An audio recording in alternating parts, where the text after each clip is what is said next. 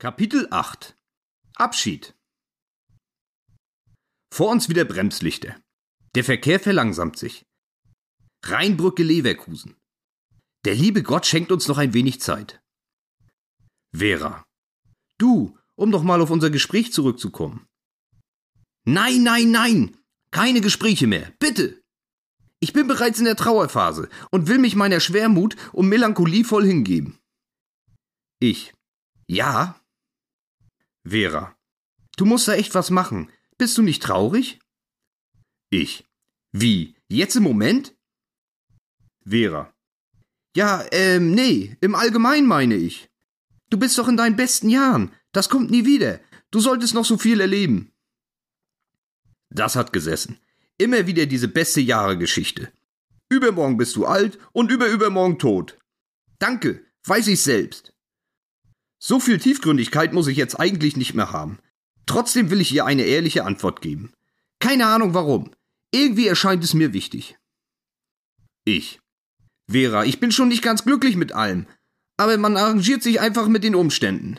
Mir ist selbst klar, dass das nicht die richtige Herangehensweise ist, aber der Kopf lässt einfach nicht mehr zu.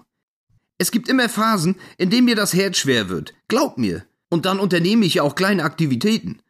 Am Ende oder eigentlich schon am Anfang weiß ich aber, ich werde es nicht durchziehen. Und je mehr Jahre ins Land gehen, umso größer ist der Rucksack. Scheiße, wo kam denn diese Selbsterkenntnis jetzt her? Vera.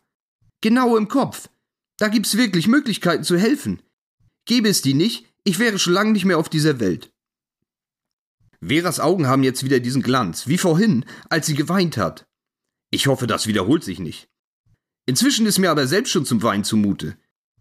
Kein Plan, wo das jetzt wieder herkommt. Ist das der bevorstehende Abschied? Veras Appell? Ihre Traurigkeit? Oder der Blick auf mein kaputtes Leben? Vera.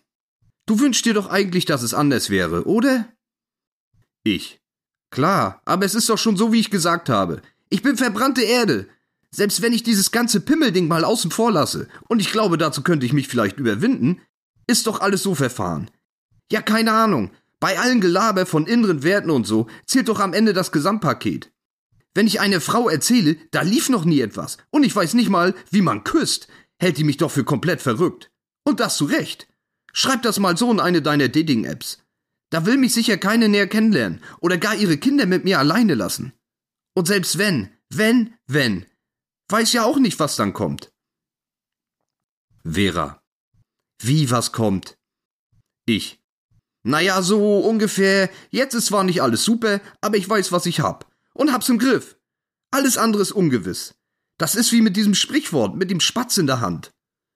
Vera. Hä? Was für ein Spatz denn nun schon wieder? Ich. Na, lieber den Spatz in der Hand als die Taube auf dem Dach. Geht das nicht so? Und bei mir die Meise im Kopf wahrscheinlich. Vera schmunzelt etwas, aber überzeugt wirkt sie nicht. Vera.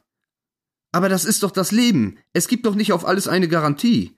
Du bist irgendwann alt und wirst vieles bereuen, wenn du's nicht ausprobierst. Krieg den Arsch endlich hoch. Das letzte sagt sie etwas lauter. Ich. Ja, das sagst du so leicht. Ich brauche diese Garantien einfach. Ich muss immer auf alle Eventualitäten vorbereitet sein. Sonst steht man am Ende wie der letzte Trottel da. Vera. Wo steht man wie ein Trottel da? Ich. Naja, also beim Sex zum Beispiel.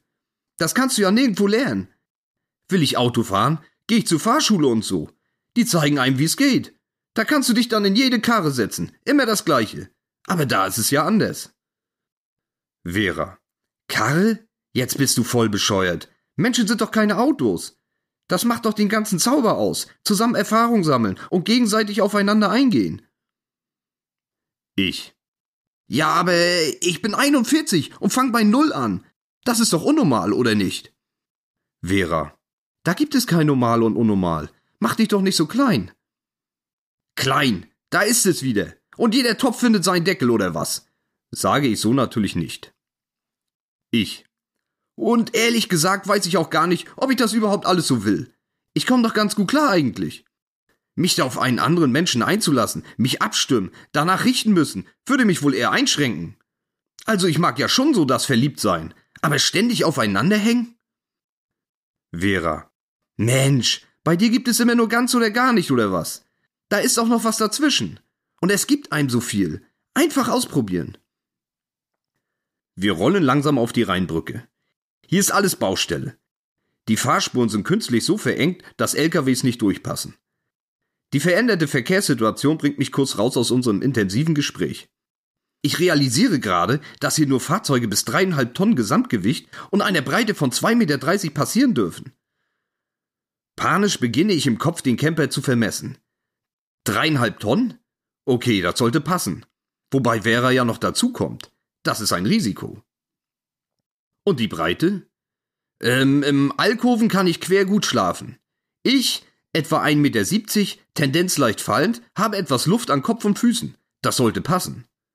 Aber die Außenspiegel, zählen die mit? Kaum auszumalen, wie ich hier plötzlich stecken bleibe und den ganzen Verkehr lahmlege. Familienväter, die in die Ferien wollen, seit Stunden von ihren Kindern gequält wurden, werden mich aus dem Camper ziehen und in den Rhein werfen. Und Vera? Die arme Vera will mir gar nicht ausmalen, was dieser Mob mit ihr anstellen wird. Während ich noch rechne, schätze und überschlage, durchfahren wir den Kontrollpunkt am Anfang der Brücke. Ohne Probleme natürlich. War doch klar, alles im Griff. Vera scheint meine kurze innere Unsicherheit mitbekommen zu haben. Wahrscheinlich ziert mich mal wieder eine dunkelrote Gesichtsfarbe. An Mimik will ich gar nicht erst denken. Vera. Alles klar? Ich. Ja, klar, alles easy. Nur ein wenig eng hier. Musste mich kurz konzentrieren. Auf der Brücke sind streng 40 kmh vorgeschrieben. Schilder mit der Aufschrift Radarkontrolle warnen am Straßenrand. Ich krame in meine Erinnerung und versuche das letzte Foto für eine Geschwindigkeitsüberschreitung, das mir zugestellt wurde, zu rekonstruieren. Ist da nur der Fahrer drauf? Oder auch der Beifahrer? Oder besser natürlich die Beifahrerin? Die Radarfalle ist wohl die letzte Gelegenheit, Vera für mich auf Bild festzuhalten. Mensch, denk nach! Ah, keine Chance. Es will mir einfach nicht zurück ins Gedächtnis kommen. Sind da nicht schon Leute auf Pferden durchgeritten? Oder mit dem Rad? Da wird doch anscheinend alles erfasst, also dann ja auch das ganze Auto. Ein Versuch ist es wert. Meine Gedanken erübrigen sich allerdings schnell wieder. Das Tempo will einfach keine Fahrt aufnehmen. So knacken wir die 40er Schallmauer nie. Unser Gespräch scheint auch erstmal wieder beendet zu sein. Die Camper-Playlist liefert die nächste Hamburger Schuleband, oder? Gehören die überhaupt dazu? Ja, auf jeden Fall in die Szene, ganz sicher. Der Song besingt eine Person, die im Leben wenig geregelt bekommt und allmählich in der Wirklichkeit erwacht. Aha, langsam wird es echt beängstigend mit der Mucke. Vera schaut verträumt über den Rhein. Das Lied scheint aber auch sie voll aufzunehmen und wippt wieder mit den Füßen. Vera. Hast du das gehört? Ich erschrecke kurz. Ich. Was? Ist was mit dem Auto? Ich lasse suchend meinen Blick einmal durch die Kabine kreisen. Vera. Nein, die Musik, du Depp.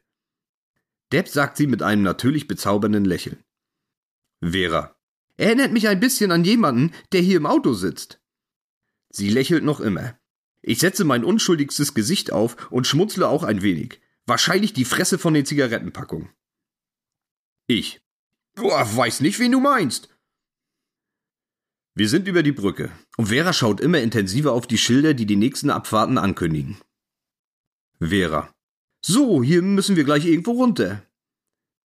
Noch immer verspüre ich ein Gefühl, gleich völlig enthemmt losholen zu müssen. Ich will einfach nicht, dass es zu Ende geht. Bitte, bitte nicht. Ich. Äh, kein Problem, gib einfach Bescheid. Wo sind eigentlich diese ganzen türkischen Hochzeitsgesellschaften, wenn man sie mal braucht? Legen ständig mit ihrem übermotorisierten Luxusschlitten Autobahnen und Schnellstraßen lahm, um dort zu tanzen.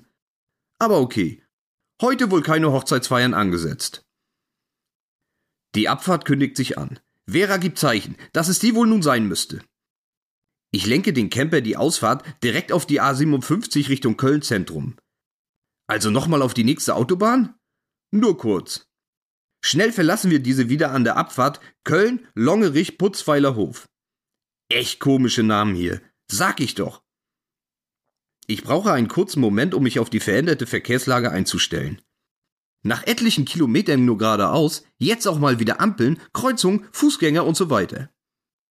Schon klopft in meinem Kopf das nächste Problem an. Ist das hier nicht alles Umweltzone? Der liebe Italo-Diesel ist nämlich noch ein Verbrenner alter Schule und in vielen Innenstädten einfach nicht gerne gesehen.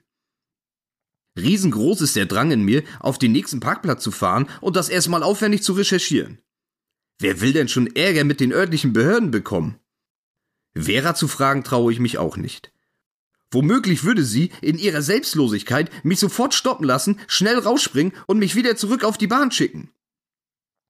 Also sage ich, wie so oft heute, nichts und stürze mich ins Risiko. Alles für meine Vera. Wir befinden uns jetzt auf einer zweispurigen Fahrbahn Richtung. Äh, ja, welche Richtung überhaupt? Ich weiß es nicht. Rechts neben uns taucht ein großes Möbelhaus auf. Vera. Da kannst du abbiegen. Wir fahren hier auf den Parkplatz. So kannst du schnell wieder zur Autobahn zurück und da hinten fährt die U-Bahn. Die kann ich nehmen. Nein, bitte, ich will nicht. Doch alle Diskussionen würden nicht mehr helfen. Die liebe Vera an der U-Bahn? Furchtbar. Meine letzten Erfahrungen in diesem Fortbewegungsmittel? Einfach nur katastrophal. Überall Verbrecher, schlecht erzogene Zeitgenossen. Die maximale Konzentration von Lärm und Kriminalität. Pausenlos klingelt ein Handy. Und telefoniert wird natürlich grundsätzlich in allen möglichen Landessprachen ausschließlich über Lautsprecher, damit es auch der letzte normale Fahrgast mitbekommt. Wer nicht telefoniert, schaut Videos oder hört Musik. Über Lautsprecher versteht sich. Ganz klar, die Definition von Irrenhaus. Ich fahre auf den riesigen Parkplatz und schaue kurz nach einer Abstellmöglichkeit, die es mir einfach macht, ohne großes Rangieren da auch wieder herauszukommen. Will aber vermeiden, hier ewig im Kreis zu fahren. Das würde Vera womöglich noch verunsichern. Egal, scheißegal, da eine Lücke. Ich stoße mit dem Camper vorwärts rein. Normalerweise ein absolutes No-Go. Für den Moment kann ich das aber gut ausblenden. Trotz der Angst, es später wieder zu bereuen. Wir stehen. Ich lasse den Motor noch etwas nachlaufen. Macht man bei Turbotriebwerken so, um die Öl- und Wasserzirkulation nicht abrupt enden zu lassen. Kein Plan, ob das faktisch bewiesen ist, aber sicher ist sicher. Ich schaue nach vorn durch die Windschutzscheibe, kaum fähig mich Vera zuzuwenden. Meine Tür lasse ich noch geschlossen. Auch sie reißt ihre nicht sofort auf, sondern verharrt in ihrer Position. Doch auch etwas Abschiedsschmerz bei ihr? Wenige Meter von uns entfernt geht eine Frau vorüber. Über die Schulter trägt sie eine völlig überdimensionierte blaue Tragetasche. Die Tasche ziert das Logo des Möbelhauses. Ihr Alter ist schlecht zu schätzen. Ist auch völlig egal. Keine Ablenkung jetzt. Voll auf Vera und den Moment konzentrieren. Dann bleibe ich doch kurz hängen. Die Frau hat direkt an der linken Schläfe einen riesigen Leberfleck oder Muttermal. Ist das eigentlich dasselbe? Vielleicht später mal googeln. Im Vergleich zum Gesicht ist der oder das mindestens genauso überdimensioniert wie die Einkaufstasche. So groß wie ein altes Fünf-Mark-Stück. Lieber schnell zurück zu Vera. Los, mach jetzt! Geht nicht. Das ist ja echt bitte. So verdammt scheiße groß das Ding. Da wachsen doch meist auch noch Haare draus, oder? Überall reinste Babyhaut, nur aus dem Muttermal sprießen dicke, schwarze Borsten. Bäh, widerlich. Das kann man doch wegmachen lassen, oder nicht? Lasern oder rausschneiden. Oder Schminke. Einfach übermalen. Dafür gibt's doch das ganze Zeug. Ach Gott, ach Gott. Echt nicht schön. Sie ist vorbei. Zum Glück. Dann öffnet Vera doch die Tür. Anstatt auszusteigen, kramt sie wieder ihre Zigarettenschachtel aus der Tasche hervor. Sie zündet sich noch eine, die allerletzte, Zigarette an. Quasi die Zigarette danach kommt mir in den Sinn. Peinlich, peinlich. Beziehungsweise sie versucht es. Ihr Feuerzeug will einfach nicht mehr. Sie versucht es immer wieder. Ratsch, ratsch, ratsch. Ohne Erfolg. Anstatt ihr Hilfe anzubieten, läuft bei mir schon wieder das Kopfkino. Ein Wink des Schicksals? Aber wie? Gut oder böse? Will irgendeine höhergestellte Macht verhindern, dass unsere Wege sich trennen? Oder geht es nur darum, diesen letzten Moment der Zweisamkeit zu zerstören? Ich komme erst wieder zu mir, als das Ratschen verstummt und ich Veras Blick auf mir spüre. Ich. Oh, sorry, war kurz in Gedanken. Hier hast du meins. Ich reiche ihr mein Feuerzeug und ärgere mich in derselben Sekunde zum x-ten Mal am heutigen Tag über meine Unfähigkeit, bestimmte Situationen zu erkennen. Natürlich hätte ich ihr ganz klassisch nur Feuer geben sollen, anstatt das ganze Gerät. So wie mich das mein liebster, tollster, klügster Kindheitsfreund doch jahrelang gelehrt hat. Kein Gentleman-Geheimagent im Auftrag ihrer Majestät hätte in vergleichbare Situation mit seinem 1-Euro-Plastikfeuerzeug von der Tanke um sich geworfen. Egal. Zigarette brennt. Und sie gibt es mir zurück. Soll ich sagen, dass sie es behalten kann? Zu spät. Wieder eine Chance verpasst. Auch ich rauche jetzt. Für einen kurzen Moment ist es still und wir pusten den eben noch so gierig inhalierten Rauch wieder aus. Vera. Verrückte Fahrt, was? Ich nicke und nehme den nächsten Zug. Schaue kurz in ihr bezauberndes Gesicht. Was ist denn da? Zum ersten Mal entdecke ich ein Grübchen an ihrem Kinn. Das ist mir die ganze Zeit über nicht aufgefallen? Wie konnte mir das denn entgehen? Mann, ist das süß. Ich möchte sie einfach nur noch küssen, auch wenn ich nicht weiß, wie das geht. Da hat sie noch mal Glück gehabt. Vera. Wohin geht deine Reise eigentlich? Oder habe ich das schon gefragt? Nee, hat sie nicht. Ich versuche mir den Rasthofdamer Berge ins Gedächtnis zu holen. Plötzlich war ich da und es ging Richtung Sommerurlaub. Wohin sollte der denn gleich nochmal gehen? Ratlosigkeit macht sich in mir breit. Ist das schon das Alter? Demenz? Es will mir einfach nichts einfallen. Ich. Och, äh, Frankreich. Im Saarland über die Grenze und dann mal schauen, wo es mich hin verschlägt. Wie immer, ziellos, planlos, hoffnungslos. Und wie komme ich überhaupt auf Frankreich? Was will ich da denn? Meine letzte und bis jetzt einzige Campingerfahrung auf der anderen Seite des Rheins war eine absolute Katastrophe. Die Wasserrutsche und der dazugehörige Pool waren etwa zehn Meter von meiner Parzelle entfernt. Und da wurde viel gerutscht. Und lange. Und vor allem laut. Sehr laut. Und sehr, sehr lange. Das Highlight waren allerdings die sanitären Anlagen. Keine Klobrillen auf der Keramik. Hä? Was ist das denn? Pfui Teufel! Mein erster Verdacht, dass das nur die Klosetts für die lieben deutschen Nachbarn sein könnten, der Rest bekommt sicher einen Schlüssel für die normalen Einrichtungen, bestätigte sich nicht. Ist dort wohl so üblich. Wer setzt sich denn mit dem blanken Arsch auf die vollgepisste Schüssel? Oder steht man in der Hocke da drüber? Keine Ahnung. Also nichts für mich auf jeden Fall. Egal, nun halt doch Frankreich. Es brennt mir unter den Nägeln, auch ihr die Frage nach dem Ziel zu stellen. Ich bin mir aber sicher, dass jede Antwort eine wäre, die ich auf jeden Fall nicht hören möchte. Bestimmt kommt gleich ihr Stecher mit seinem feuerroten Cabrio auf den Parkplatz geschossen wehende blonde Mähne, perlweiße Zähne, solariumgebräunte Haut, einen rosé gehaltenen Pullover über den Schultern hängen und vor der Brust zusammengebunden. So befreit er sie aus meinen Fängen. Beide küssen sich innig. Und dann nie, nie wieder gesehen. Vera. Ähm, Michi, was ich heute gesagt habe, das meine ich auch so. Ich nicke wieder und puste den Rauch aus. Mein Blick geht durch die Windschutzscheibe gerade über den Parkplatz. Vera. Äh, die Penisvergrößerung natürlich nicht. Fragend schwenke ich zu ihr herüber. Ein verschmitztes Lächeln kann ich erkennen. Und dieses Grübchen. Oh, dieses Grübchen. Vera. Das war natürlich ein Witz, aber du bist so ernst geblieben und nicht mit eingestiegen. Da habe ich mich lieber zurückgehalten. Ich. Nee, nee, ich fand's auch lustig, wusste aber nicht, ob du das ernst meinst. Jetzt lachen wir beide. So richtig. Zusammen. Ich glaube das erste Mal. Vera schnippt ihren Filter durch die geöffnete Tür auf dem Parkplatz. Ich habe noch etwas dran. Wieder Stille. Wir beide schmunzeln aber noch ein wenig. Ich. Und wie viele Punkte? Vera ist etwas irritiert. Vera. Äh, wie Punkte? Verstehe ich nicht. Hilf mir kurz. Ich.